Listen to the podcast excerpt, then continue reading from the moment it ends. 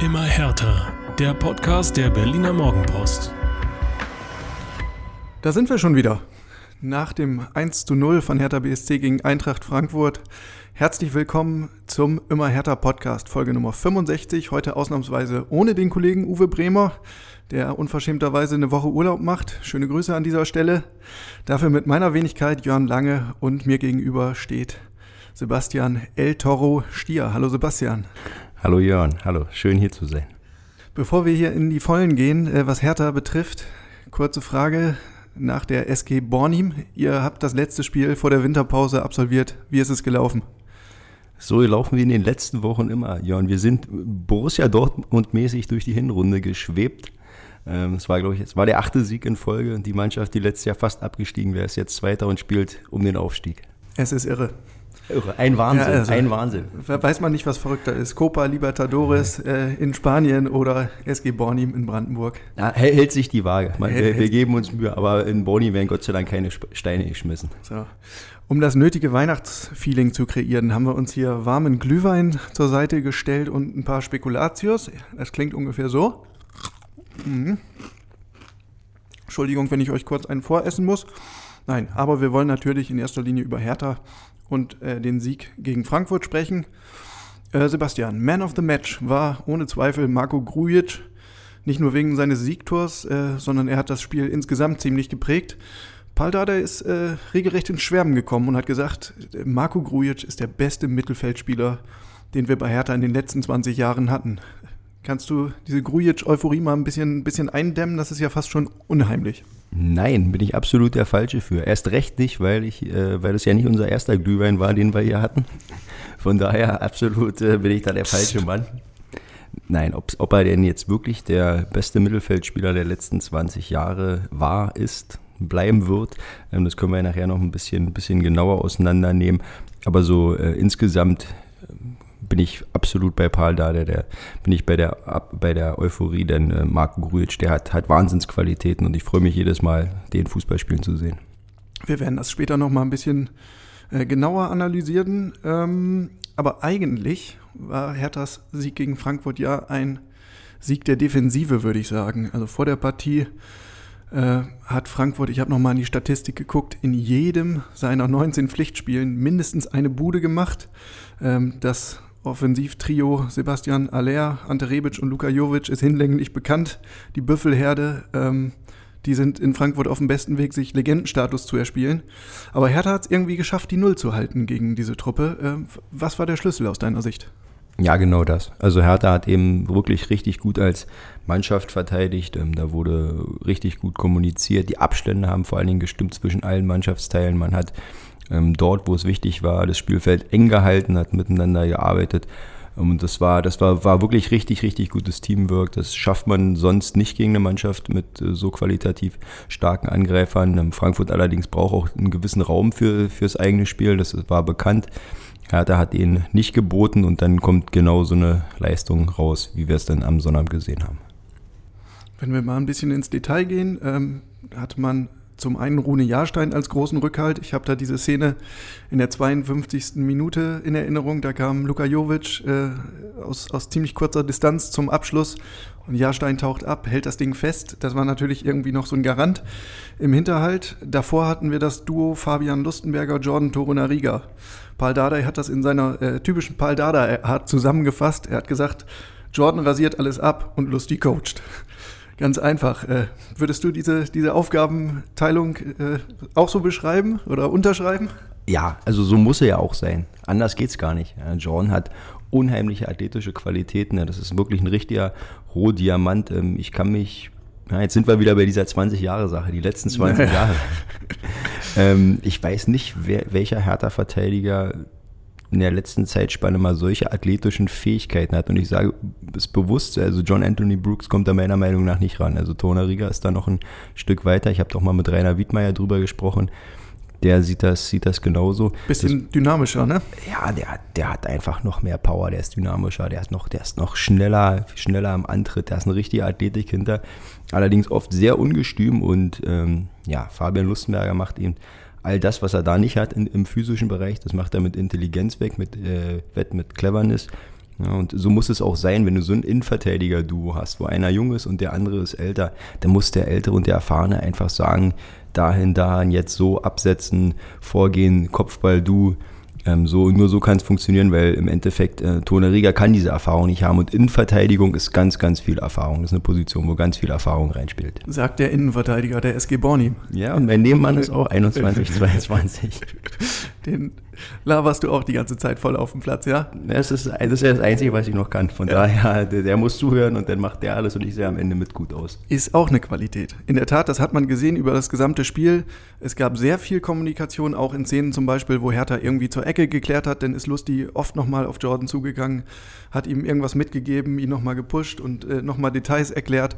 Also das war wirklich ein sehr, sehr angeregter Austausch, aber nicht nur zwischen den beiden. Ähm, Insgesamt hat die, die ganze Mannschaft sehr tatkräftig mitgeholfen, äh, indem die Frankfurter immer wieder sehr aggressiv angelaufen wurden. Matthew Leckie ist mir da zum Beispiel aufgefallen. Ich habe nochmal äh, in die Zahlen geschaut. Der hat die meisten Kilometer abgespult und hatte die besten Zweikampfwerte aller Berliner. Ähm, und interessant war außerdem die Rolle von Vedat Ibisevic, der äh, diesmal nicht in, in klassischer Weise eine Doppelspitze gegeben hat, sondern eher eine hängende Spitze und dabei äh, auch mächtig defensiv geschrubbt hat. Ja, genau. Gut, dass wir hier kein Phrasenschwein auf dem Tisch haben, sonst müsste ich jetzt gleich einzahlen. Aber ist eben wieder so. Defensivarbeit fängt eben auch ganz, ganz vorne an. Und wenn du, genau, da kannst du ruhig knacken mit deinem Keks. Das ist einfach so, weil ähm, ja, der, der vorne müssen die Räume schon zugemacht werden, da müssen die Innenverteidiger angelaufen werden, die müssen am Spielaufbau gehindert werden und ähm, das, das hat Ibisevic wirklich, wirklich gut gemacht, hat dann, war dann quasi der erste Verteidiger ähm, und das hat, sich, das hat sich dann auch ausgezahlt, weil wenn so ein Signal auch schon von vorne kommt und die äh, acht, neun Mann dahinter, die sehen, okay, der haut sich jetzt richtig rein, der, der legt schon mal ein Tempo vor, dann willst du natürlich irgendwo äh, nicht derjenige sein, an dem es scheitert und dann marschieren alle mit und das ist ein gutes Zeichen, das, ist, äh, das funktioniert dann meistens ganz gut und man hat auch gesehen, so dass sich dieser dieses Feeling, diese Stimmung so durch die Mannschaft gezogen hat, eigentlich ja. von, der, von der ersten, ersten Minute an. Lass mich mal noch mal ganz kurz so ein, so ein so einen Rückschlenker machen, nochmal auf die Innenverteidiger-Geschichte. Ähm, Stichwort Kommunikation. Ich finde, weil du gesagt hast, die haben beide ganz oft im Spiel miteinander geredet. Gegen Hoffenheim zwischen Lust, äh, Fabian Lustenberger und Derek Lukas war das an dem Tag nicht so. Die haben halt. Mhm weniger, weniger miteinander gesprochen, wahrscheinlich auch, weil, ja, da war der Druck dann so groß, der Hoffenheimer, da blieb kaum Zeit mal zum Durchatmen. Das Spiel hatte viel mehr Tempo als das Spiel jetzt gegen Frankfurt. Ähm, aber da hat man auch gesehen, da war eben das Abstimmungsproblem, da wurde dann auch nicht mehr, nicht mehr geredet. Ja, und dann kam halt eben sowas bei raus und jetzt hatte man das, das krasse Gegenteil. Ja, absolut. Aber insgesamt hat es halt gepasst. Also im, im Kopf, die Einstellung war da, die Galligkeit war da, gleichzeitig aber auch die, die taktische Disziplin. Galligkeit. Die ja, Galligkeit. und Galligkeit. Jetzt kannst du wieder am Keks abbeißen. Das ist ah, auch, das, Moment. Das ist auch, wir machen heute, äh, bei jeder Phrase wird am Keks abgebissen. Nicht eingezahlt, sondern ran an Keks. Ob unsere Plauzen das verkraften können. Mal sehen. Ähm, nein, Marco Grujic und Anne Meyer, finde ich, muss man auch nochmal hervorheben. Die haben äh, vor der Ar Abwehr einen Riesenjob gemacht, standen sehr kompakt. Ähm, auch, auch das insgesamt stark. Aber wenn wir jetzt nochmal zwei Schritte zurückgehen, halten wir fest, Hertha spielt zweimal in Folge zu null.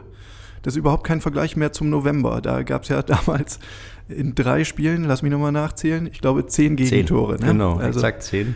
Äh, warum passt es jetzt wieder defensiv? Ja, ich glaube, man muss man muss es dann schon auch irgendwo an Personalien festmachen. Also weil, weil die Bilanz ist dann, ist dann halt wirklich zu, zu krass unterschiedlich. Also zehn Gegentore in drei Spielen, jetzt zweimal zu null.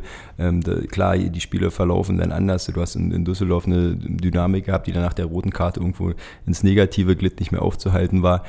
Aber letztendlich ist es schon so, dass, dass die Rückkehr von Marco Grujic eine Menge Stabilität bringt und dann eben auch wieder jetzt ein fitter John, ein Tona Riga. Das ist dann, das ist dann schon was anderes. Das macht dann den Rest der Mannschaft auch deutlich besser und das, das sieht man, das kann man nicht wegreden.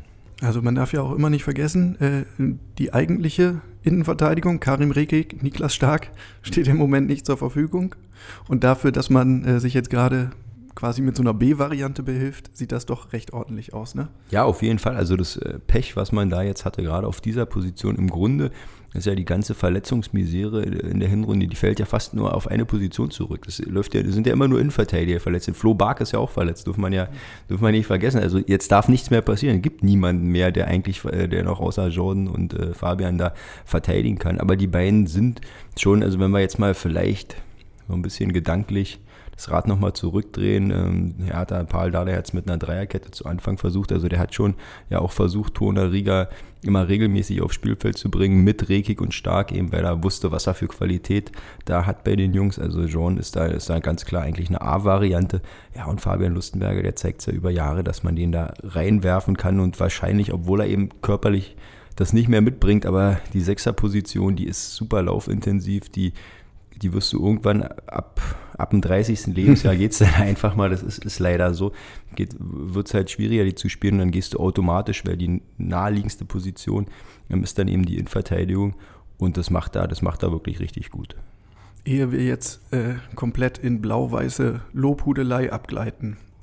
Es ist ja nicht so gewesen, dass Frankfurt jetzt überhaupt gar keine Chancen hatte ein bisschen Dusel war auch dabei, muss man fairerweise sagen. Ja, na klar. Also bei der, bei der Elfmetersituation. Aber es ist dann auch wieder, wieder typisch. Also das läuft dann gerade jetzt positiv und dann kriegst du eben den Elfmeter nicht gegen äh, gepfiffen ich sag mal, vor drei, vier Wochen wahrscheinlich, da wäre es auf jeden Fall Elfmeter gewesen und dann wäre wär die Richtung dann auch wieder eine andere gewesen. Also klar, ist bloß jetzt schon, schon relativ extrem, relativ auffällig. Nach dieser Schwächephase hat man jetzt wirklich eigentlich zweieinhalb richtig ordentliche Spiele gehabt. Ich nehme mal die zweite Halbzeit vom Hoffenheim-Spiel noch mit dazu. Und ja, von daher glaube ich, kann, da, kann man da aktuell sehr zufrieden sein. Dann machen wir mal einen Haken an die Defensive und widmen uns dem Angriff. Äh, für den offensiven Erfolg hat Marco Grujic gesorgt mit seinem Kopfballtreffer nach einer Ecke von Marvin Plattenhardt in der 40. Minute. Äh, hervorragende Zuteilung von Frankfurt, oder? Makoto Hasebe 1,80 gegen Marco Grujic 1,91. Da, äh, da, hat auf jeden Fall jemand nach Adam Riese nicht richtig gerechnet oder nicht, nicht richtig hingeguckt. Das, war, das ist ein absolutes Mismatch, würde man im Basketball sagen. Du kommst ja, ein bisschen aus dem Basketball. Ja, aber wenn, wenn Hasebe halt dann noch nicht mal springt, dann. Ja, so eine klare Point Guard gegen Power Forward Situation war das. Darf, darf nicht passieren. Also, das ist, das ist ein ganz, ganz klarer ähm, ja, Aufteilungsfehler, das darf äh, nicht passieren. Gerade wenn man, wenn man auch bedenkt, ähm, wie viel Detailarbeit unter der Woche so auf Standardsituationen verwendet wird, auf Zuteilung, auf Freiblocken, dass man, dass man guckt, wo man Laufwege freikriegt. Und wenn man dann eben da so eine Situation hat, dann ist es klar, dass die Arbeit von der ganzen Woche über den Haufen geworfen. Herrlich. Aber Grujic war nicht nur wegen seines Tors äh, der, der prägende Mann, der war einfach an allen Ecken und Enden präsent ähm, hat das Spiel an sich gerissen und hat auch so seine ganze, seine ganze Bandbreite gezeigt. Ne? Alle Fähigkeiten, die ihn auszeichnen, Laufstärke, äh, körperliche Robustheit, Passspiel, ähm, Zug zum Tor. Also da war alles drin. Äh, womit wir wieder bei der Trainerthese sind. Äh, bester Mittelfeldspieler bei Hertha in den letzten 20 Jahren. Mir fallen so Namen ein wie Wosch, Bastürk, Beinlich, Deißler, Marcelinho. Würdest du dem Trainer widersprechen? Ja, also ich bin, ich bin tendenziell kein Freund davon, immer so der Beste aller Zeiten, Best ever, der Beste des Frühjahrs, der Beste des Herbst. Ähm, nein, das ist immer schwierig, so Spieler aus dem Kontext, aus, aus ihren Zeiten zu holen. Also es geht ja schon los mit der Frage, wer ist der beste Fußballer aller Zeiten? Ja, da gibt es die Pelé-Leute und dann gibt es die Maradona-Leute und dann, ja, mein, ja, ich bin mit Messi halt äh, so durch mein Fußballleben gegangen, würde sagen, da, da gibt es nichts Besseres ähm, es ist, ist immer ganz, ganz doll schwierig. Ähm, ich versuche so an, ich versuche immer so bei solchen Fragen für mich Parameter aufzustellen, und wenn man guckt, welchen Wert der Einzelne für die Mannschaft hat, dann wird es natürlich schwierig, äh, jemand, der jetzt ein paar Monate dabei ist, über Marcelinho zu heben, der Hertha-Spiel über Jahre lang geprägt hat, der eigentlich so die, die ganz klare Hertha-Figur ähm, war über, über wirklich viele Jahre. Und ähm, wenn man den damals zu, zu, zu seiner Zeit rausgenommen hätte, dann ja, hätte Hertha da eine ganz andere ja, Negativgeschichte, sag ich mal, geschrieben. Also da wären die Ergebnisse nicht so gewesen ja. wie da. Also von daher, ähm, das ist natürlich ähm, maßlos übertrieben, muss man ganz klar sagen. Aber äh, hinter Dades Aussage steckt da mehr so die Botschaft, dass der Marco Grujic für den Jetzt-Moment eben extrem wichtig ist. Und ähm, das, das ist er einfach. Also man muss, sich, man muss sich ja nur die blanken Zahlen angucken. In den ersten vier Spielen mit ihm hat man zehn Punkte geholt. Jetzt ist er seit drei Spielen wieder da, hat man sieben Punkte geholt. Und davor waren es in sechs Spielen ohne ihn. Also auch nur sieben Punkte. Von daher, das, ist, das sind Zahlen, die kann man dann auch nicht negieren. Also ganz klar, von daher, der hat eine enorme Wichtigkeit. Aber ja. Bei der Frage nach Marcelinho hat äh, Paldadei sich ja eines kleinen, pardon, eines kleinen Tricks beholfen. hat einfach gesagt, für mich war das gar kein Mittelfeldspieler, für mich war das ein Angreifer. Er war ja derjenige, der dann immer Marcelinho den Rücken frei halten musste. Ähm, aber das kann man, glaube ich, über Marco Grujic tatsächlich sagen. Äh, so komplett wie er war keiner der, der Hertha-Heroen. Ne? Die hatten alle ihre Qualitäten, in der Regel mehr offensiv, aber so ein komplettes Paket wie Grujic, ähm, daran erinnere ich mich zumindest nicht. Ja, so, so kann man sich natürlich auch einfach machen, wenn man sagt, okay, der war ja mehr Angreifer, erinnert mich ein bisschen, glaube ich, ich weiß gar nicht, wer war das zuletzt, war das Neymar, der gesagt hat, ich bin der beste Fußballer der Welt, weil Messi und äh, Ronaldo, die sind nicht von diesem Planeten. Genau, musst du halt nur die richtigen Parameter anlegen, genau, dann, dann, dann passt das schon. Dann funktioniert das ganz, ganz einfach, aber da wäre ich, da ich schon bei dir mit, äh, was, was das Komplette angeht, da, da ist Marco Grujic schon ganz weit vorne, schon alleine, weil er eben aufgrund seiner Körpergröße auch Sachen mit dem Ball kann und eine gewisse Beweglichkeit hat, die eben nicht normal ist, so in, in dem körperlichen Sphären. Ja, dazu kommt ja die Passsicherheit, Zweikampfstärke, Kopfballstärke noch dazu. Hat man ja auch oft, dass große Leute im Kopfball eigentlich eher nicht so gut sind, gerade was die Technik angeht, weil die es halt nie gewohnt waren, springen zu müssen. Ja. ja da reicht einfach nur so rüber hinhalten. Aber das kann er auch noch ganz gut. Also der ist schon, ist schon so ein richtiges Komplettpaket. Dann mal Spaß beiseite. Ähm, wie schätzt du denn die Chancen ein, dass Hertha diesen Ausnahmespieler noch über den Sommer 2019 hinaus halten kann? Also nochmal äh, zur Erinnerung an alle, der gute Mann ist ausgeliehen vom FC Liverpool, stand jetzt bis zum Saisonende. Saisonende heißt das Wort. Pardon. Immer noch Kekskrümel im Hals. Ich muss, glaube ich, einmal abhusten. Also dann hu hu huste du ab und ich versuche äh, mich an der Antwort. Ähm, also das ist wirklich deutlich zu schwer, da jetzt irgendwie eine Prognose abzugeben, weil, also ich glaube, Stand aktuell gibt es keine Möglichkeit. Beziehungsweise es liegt alles in den Händen vom FC Liverpool. Wie geht man da mit Marco Grujic um? Will man einen sorgsamen Aufbau? Braucht man den sofort? Ähm, das hängt ja auch ein bisschen mit der internen Situation zusammen, die man dann in Liverpool haben wird. Stichwort Transfermarkt, wer bleibt, wer geht, wie sind die Planungen, wie, wie denkt Klopp? Ich persönlich würde ich mir natürlich wünschen, dass er, dass er noch ein weiteres Jahr bekommt. Und ich glaube auch, dass das für ihn extrem wichtig wäre, noch ein Jahr äh, mindestens dann bei, bei Hertha zu spielen. Also zwei Jahre Laie zu machen, auf dem Niveau durchzuspielen. Ja, und dann wird es wahrscheinlich für ihn wieder zurückgehen. Die Konkurrenzsituation in Liverpool ist einfach mal wirklich immens. Ich habe es mir noch mal im Detail angeschaut. Ne? Also man hat jetzt vor dieser Saison Nabi Keita aus Leipzig geholt, hat dazu Fabinho geholt. Die sind beide äh, jung, 23 und 25, haben Verträge bis 2023, also mit denen planst du. Dann gibt es äh, Jordan Henderson noch dazu, 28, ist Kapitän, hat ebenfalls Vertrag bis 2023. Wen haben wir noch auf der Liste? Äh, Gigi Vinaldo, 28 Jahre alt, Vertrag bis 2021. Die werden aus meiner Sicht alle bleiben. Klopp ist auch ein Riesenfan. Äh, die große Frage ist, was wird eigentlich mit James Milner? Das ist vielleicht die einzige Variable. Der ist 32 Jahre alt und dessen Vertrag endet nächsten Sommer. Aktuell spielt er aber eine ziemlich, ziemlich starke Saison und äh, wenn ich so die englischen Medien verfolge, geht die Tendenz da eher dahin, dass äh, Milner nochmal einen neuen Vertrag bekommt, allerdings nur für ein Jahr. So ist die, die gängige These. Ähm, könnte das vielleicht eine Chance für Hertha sein, dass Milner seinen dritten Frühling erlebt?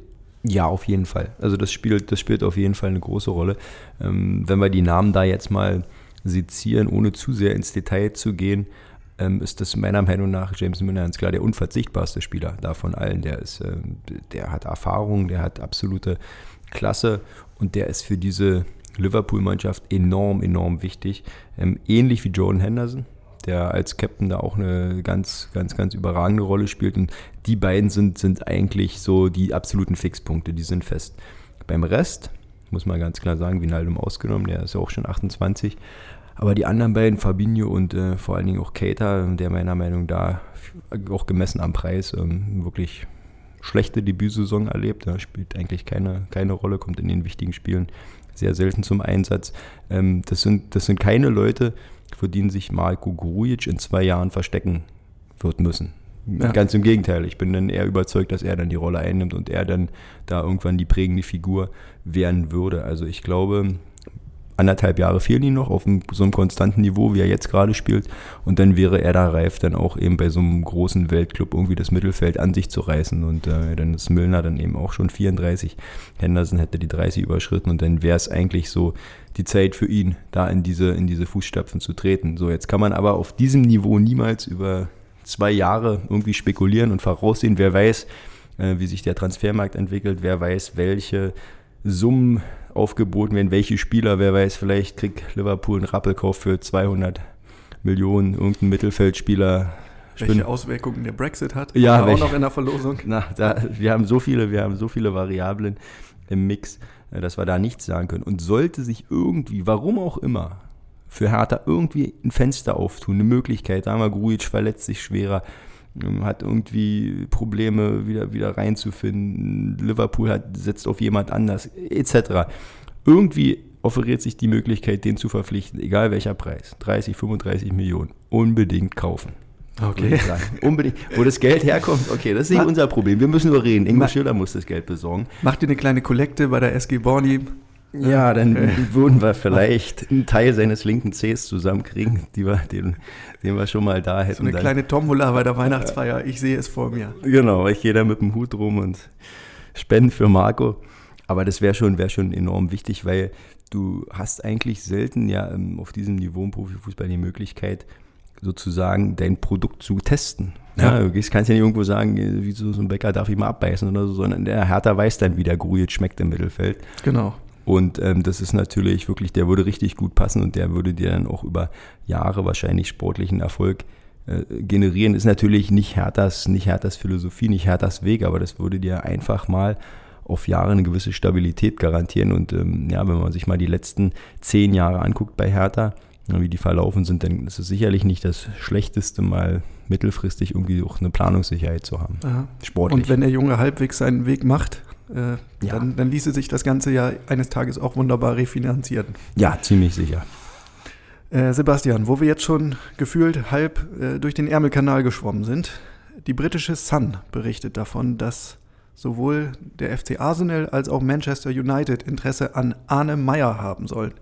Wobei in der Sun nicht Arne nach deutschem Muster geschrieben wurde, sondern von Ani mit IE. Arni Meyer.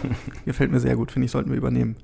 Äh, Im Gespräch ist eine Summe von 30 Millionen Pfund. Gut, die Sun ist jetzt nicht das Aushängeschild der Seriosität, aber äh, mal angenommen, es ist, es ist tatsächlich so. Würdest du an Michael Preetz Stelle langsam schwach werden? Auch hier ein ganz klares Nein. Also da mein, mein Tipp an Michael Preetz, Nadelstreifenanzug anziehen, Haare noch mehr nach hinten gelen, Zigarre in den Mund und dann äh, wie an der Börse brokermäßig spekulieren und absolut die Nerven behalten. 30 Millionen Pfund äh, für Arne Meyer zum jetzigen Zeitpunkt, der wird teurer, ganz sicher. Also nicht, nicht verkaufen. Diese Anleihe unbedingt noch ein bisschen in den eigenen Reihen halten. Dann blicken wir ein bisschen nach vorn. Der nächste Gegner für Hertha BST heißt VfB Stuttgart. Äh, in Schwaben läuft es irgendwie überhaupt gar nicht. Also die haben erst neun Tore geschossen, das ist der schlechteste Wert der Liga. Die haben 29 kassiert, das ist der drittschlechteste äh, Wert der Liga. Sie sind das drittschlechteste Heimteam. Also, Sebastian, eigentlich ein echter Angstgegner für Hertha, oder? Ja, könnte könnt kaum schlimmer kommen. Äh, Düsseldorfer Dimension, wie es da ausgegangen ist, wissen wir auch. Ja. Ähm, ich kann mich noch sehr lebhaft an das Spiel ähm, in die Rückrundauftakt erinnern, im Januar, auch in Stuttgart. Ich war da gewesen. Es war damals, ähm, da war der VfB tabellarisch auch eher unten anzusiedeln und vorsichtig auszudrücken. Es war aber das große Comeback-Spiel von Mario Gomez. Oh. Ja, und äh, das war das erste Spiel damals für ihn Mario Gomez, absoluter Volksheld, zurückgekehrt und das, das hatte so eine absolute Kirmesatmosphäre, dieses Spiel. Ja. Äh, da ging es wirklich nur, nur um Mario Gomez und, und so ist das Spiel auch verlaufen. Du hast gesehen, da waren irgendwie zehn Stuttgarter, die total äh, relativ verunsichert waren, die auch keinen guten Fußball gespielt haben und dann war da einer, der irgendwie wie der Teufel vorne rumgerannt hat. Der, der hat im Endeffekt dann ja auch das Spiel entschieden, Eigentor von Niklas Stark. Gomez ich wollte gerade sagen, Gomez das war dieses kuriose Eigentor von Niklas Stark. Und ähm, ja, da war es ähnlich. Da hat dann einer quasi El Fatana geschlagen an dem Tag. Ähm, ja, hoffen wir jetzt natürlich, dass es am Samstag nicht ähnlich wird. Gomez ist Gott sei Dank jetzt auch ein bisschen, ist ein bisschen abgekühlt seit Januar, um es mal im Wetterjargon zu bleiben dieser Tage. Aber ähm, tendenziell ist es schon so, dass Herr Hertha ja gegen diese Mannschaften ähm, immer ein bisschen schwerer tut in diesem Kalenderjahr. Und von daher, na, warten wir es ab. Die Gefühls, äh, also man könnte positiver gestimmt sein. Ja. Ja, das gilt aber auch für die Stuttgarter. Ähm, der Weltmeister in den eigenen Reihen, Pavard, hat sich verletzt. Der wird definitiv ausfallen. Äh, stellt sich die Frage, wie geht Paul Dardai damit um? Setzt er wieder auf die Doppelspitze, dann vielleicht im, in der klassischen Variante? Oder bringt er doch André Duda zurück? Was würdest du machen? Oh, das ist natürlich, das ist natürlich eine schwierige Frage. Gut, dass ich nicht Trainer bin, aber ich würde äh, ich würd Duda einsetzen gegen, gegen Stuttgart. Das ist einfach mehr, mehr Fußball.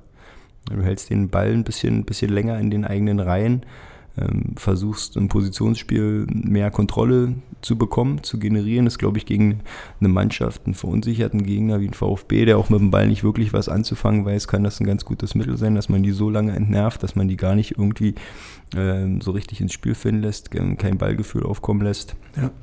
Also das wäre, wäre, wäre meine Idee. Und der VfB hat auch nicht die, die Kompaktheit und Aggressivität, wie sie zum Beispiel Frankfurt hatte. Ne? Also das heißt, genau. für Duda ergeben sich vermutlich mehr Lücken, mehr Freiräume. Genau, also es wäre eigentlich, wär eigentlich ein guter, guter Gegner für ihn jetzt in den, in den letzten Spielen, also gerade was Hannover anging, da war ich auch äh, bei Dade, da hat es Sinn gemacht, ähm, die Aufstellung so zu wählen. Ähm, war ja dann im Endeffekt auch so, wie es äh, gekommen ist. Frankfurt ähnlich, würde ich sagen. Und jetzt, jetzt würde ich eher zu Duda switchen. Das ist absolut schwierig, weil du entscheiden musst als Trainer zwischen zwei Spielern. Also einen verpasst du schon immer so ein bisschen so einen Bruch jetzt gerade, damit, wenn du ihn rausnimmst, weil man hat das Problem, du musst Selke auf den Platz bekommen, der muss ins Laufen gebracht werden nach der Verletzung, ist ja absolut eine absolute Kapitalanlage und jemand, der ja auch seinen Wert im letzten Jahr unter Beweis gestellt hat. Für Duda gilt das äh, Gleiche. Der bräuchte jetzt nach diesem guten Start und der meistens guten Hinserie jetzt in diesem Tief eigentlich so ein bisschen auch diesen, diesen Zuspruch. Der ist in einem körperlichen Loch, ja. ganz klar, und das ist, ist auch logisch, weil ähm, so eine Belastung, wie er jetzt hatte, auch mit den Pflichtspielen in diesem Jahr, war ja nicht nur Bundesliga, sondern er war ja auch immer bei der Nationalmannschaft regelmäßig dabei. So eine hatte der seit Jahren nicht, vielleicht noch nie in seiner Profilaufbahn. Und das siehst du körperlich, der schnauft ganz doll durch. Wenn der ausatmet, das hören wir bis, bis hierher in, in, in unser Podcast-Studio. Ähm, aber das würde jetzt natürlich umso mehr für ihn gut tun, wenn er jetzt weiß, okay, trotzdem in der Phase ähm, hält man zu mir. Es war ja immer so bei ihm so diese Frage, mental war er, wurde er immer so ein bisschen angezählt, dass er mehr Unterstützung braucht als vielleicht andere Spieler. Und von daher ist Paul Dada der gerade in einer ganz, ganz misslichen Lage und ja, vielleicht dreht sich da die Situation am Wochenende und Duda bekommt wieder eine Chance. Warten wir mal ab, wie Paul Dada da in der vordersten Reihe würfelt. Äh, einer wird ziemlich wahrscheinlich nicht dabei sein, nämlich Salomon Kalou. Der hat gegen Frankfurt einen schweren Schlag abbekommen auf dem rechten Fuß und hat dabei auch eine Risswunde erlitten auf dem rechten Spann. Das Ganze wurde wohl mit zwei Stichen genäht. Äh, es sieht nicht gut aus, hat Paul Dardai gesagt. Also ein großes Fragezeichen dahinter. Ich glaube, das wird nicht reichen bis Samstag. Als Ersatz stünde zum Beispiel Maximilian Mittelstädt bereit, aber es gäbe theoretisch ja auch noch andere Varianten, womit ich zu einer Userfrage komme aus dem immer härter Blog. Der Nutzer Bremchen stellt sich die Frage, nach der Verletzung von Kalu verbessern sich hierdurch die Einsatzzeiten oder Einsatzchancen von DJ Dennis Jastremski. Welche Gründe seht ihr, dass Dennis trotz der tollen Vorbereitung nicht mehr in den Kader berufen wird? Ja, lieber Bremchen, ich muss ganz ehrlich sagen, ich den, als ich die Namen zum ersten Mal gelesen habe, habe ich gedacht, Uwe hat sich noch einen zweiten Account zugelegt. Ich, ich gehe bis heute eigentlich fast davon hast du Uwe schon mal Hast du Uwe schon mal Bremchen genannt? Das, Jörn, sag's ehrlich, du kennst ihn länger als ich. Das käme mir nie über die Lippen, aber ich glaube, sie wurden noch nie gleichzeitig in einem Raum gesehen. Ja, ich, ich, ich glaube auch. Ich glaube auch. Ähm, ja, lieber Bremchen, ich kann leider auch keine Antwort darauf geben, denn wie du bin ich ein ganz großer DJ-Fan. Ich war absolut angetan von seiner Sommervorbereitung. Der Junge hat, hat richtig, richtig viel und der war eigentlich so mein Tipp. Ich habe, um ehrlich zu sein, gedacht, dass das, was Dilrosun geschafft hat vor seiner Verletzung, dass das eigentlich Jastremski werden wird, dass der ja. diese, diese Rolle einnehmen wird. Ähm, auf einmal war er dann, er hat ja auch, er hat ja dann auch seine Vorbereitungsleistung bestätigt, also Torbeteiligung in Braunschweig, Torbeteiligung auf Schalke, wurde da war dann auffällig ähm, und dann auf einmal war er weg. Ja, dann hat er wieder, klar, ähm, er sollte Spielzeit bekommen, hat äh, regelmäßig in der U-Mannschaft gespielt, war dann jetzt auch äh, immer, immer wieder mal auch sukzessive im Training, aber so richtig an der, an der Bundesligamannschaft war er nicht mehr dran. Er war Palko Dardai, war dann vor, vor ihm jetzt so deutlich so ja. in in im Ranking Und warum, wieso, weshalb, kann ich leider, kann ich leider auch nicht sagen. Ich kann nur vermuten, ähm, dass, dass das Ganze vielleicht für, für Paldada vielleicht noch ein, noch ein Stück zu früh war. Also man darf nicht vergessen, Dennis Jastremski ist ja noch der jüngere Jahrgang, also der ja. letztens in dieser ähm, A-Jugendmeistermannschaft mitgespielt als jüngerer Jahrgang, äh, hat er noch ein Jahr weniger jetzt als Palko zum Beispiel oder auch als, als Arne Meyer. Ähm, und äh, ich denke, dass man da vielleicht ganz, noch, noch behutsamer sein möchte, also dem erstmal jetzt noch mehr Spielzeit bei den Männern ähm, so zu geben auf einem, auf einem unteren Level-Segment, äh, sprich Regionalliga und dann ähm, versucht, ja, ihn weiter Stück für Stück einzubauen. Aber ich finde ähm, jetzt dann gerade mit äh, der Verletzung von Kalu, also wenn er gut trainiert und gesund sein sollte, also da nicht irgendwie Probleme sind, von denen wir jetzt nicht wissen, dann finde ich, sollte man den ruhig auch wieder mitnehmen und auch ein paar Minuten einsetzen. Ja. Zuletzt hat er äh, meist für die U19 gespielt in der A-Jugend-Bundesliga. Wir sind häufig in dem Dilemma, dass wir diese Spiele nicht live sehen können, weil wir andere Verpflichtungen haben, Stichwort Profifußball.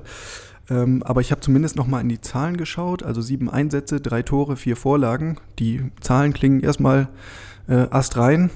Ähm, wir werden das mal weiter beobachten und auch mal nachhaken. Etwas klarer als die Situation um DJ äh, ist die Zielsetzung bei Hertha. Paul Dardai hat gesagt, aus den letzten vier Spielen des Jahres hätte er gerne sieben Punkte. Jetzt hat er schon drei auf der Habenseite. Was geht noch für Hertha, Sebastian? Ja, ich äh, läuft würde man sagen. Läuft, läuft genauso, wie es sein sollte. Also man ist nicht im, im Zugzwang. Ähm, ja, Stuttgart, Augsburg sind eben diese Mannschaften, äh, da haben wir gerade drüber gesprochen, wo man vermeintlich gewinnen sollte. Meistens läuft es dann nicht so, du gewinnst nicht immer genau die. Leverkusen am letzten Spieltag, ja, da ja, alles kann, nichts muss. Ja. Bekannte alte, alte Motto, was in anderen Etablissements meistens vorkommt. Ähm, von daher, ich, ich bin da ganz bei Paul Dada. Also wenn es dann im Endeffekt dann diese sieben Punkte werden, dann ist das, ist das eine wirklich gute, richtig gute Ausbeute. Wäre auf jeden Fall eine ordentliche Hinserie. Und wenn ich an unseren Saisoneröffnungspodcast denke, dann hätte das unsere Erwartungen auf jeden Fall schon mal deutlich übertroffen. Das soll es erstmal gewesen sein. Wir nehmen noch einen Schluck Glühwein und beißen nochmal in den Spekulatius. Den, die das Spekulatius? Wie heißt das eigentlich? Äh, dit, dit, ja, dit Spekulatius, ganz dit klar. Spekulatius.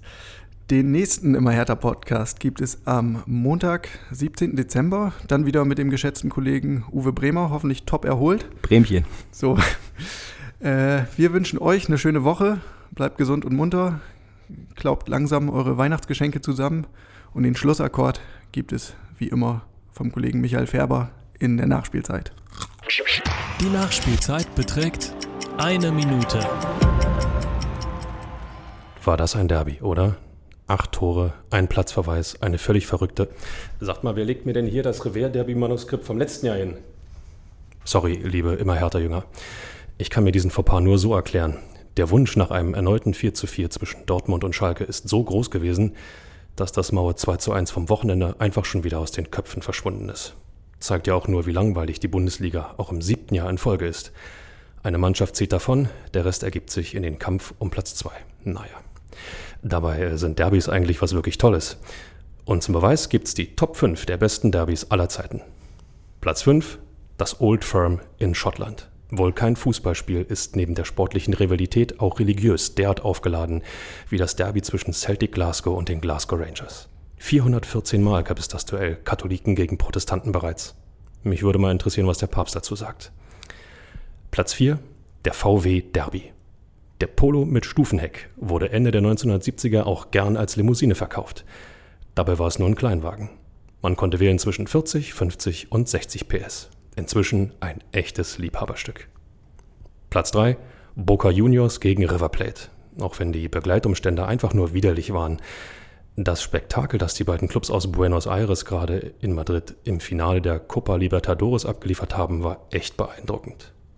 Platz 2, Sage Derby. Was sagt ihr? Ist doch alles Käse? Stimmt sogar. Denn dieser Cheddar-Käse mit seiner ausgeprägten Salbeinote ist einer der ältesten Käsesorten Großbritanniens. Für manche ist er erst recht ein Grund für den Brexit. Und Platz 1? Na klar, das Hauptstadtduell. Hertha gegen Union.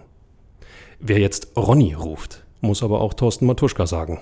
Boah, Kinder, wie die Zeit vergeht. Fast sechs Jahre ist die letzte Begegnung schon wieder her. Wird langsam Zeit für ein neues, oder? Wie wär's gleich nächstes Jahr?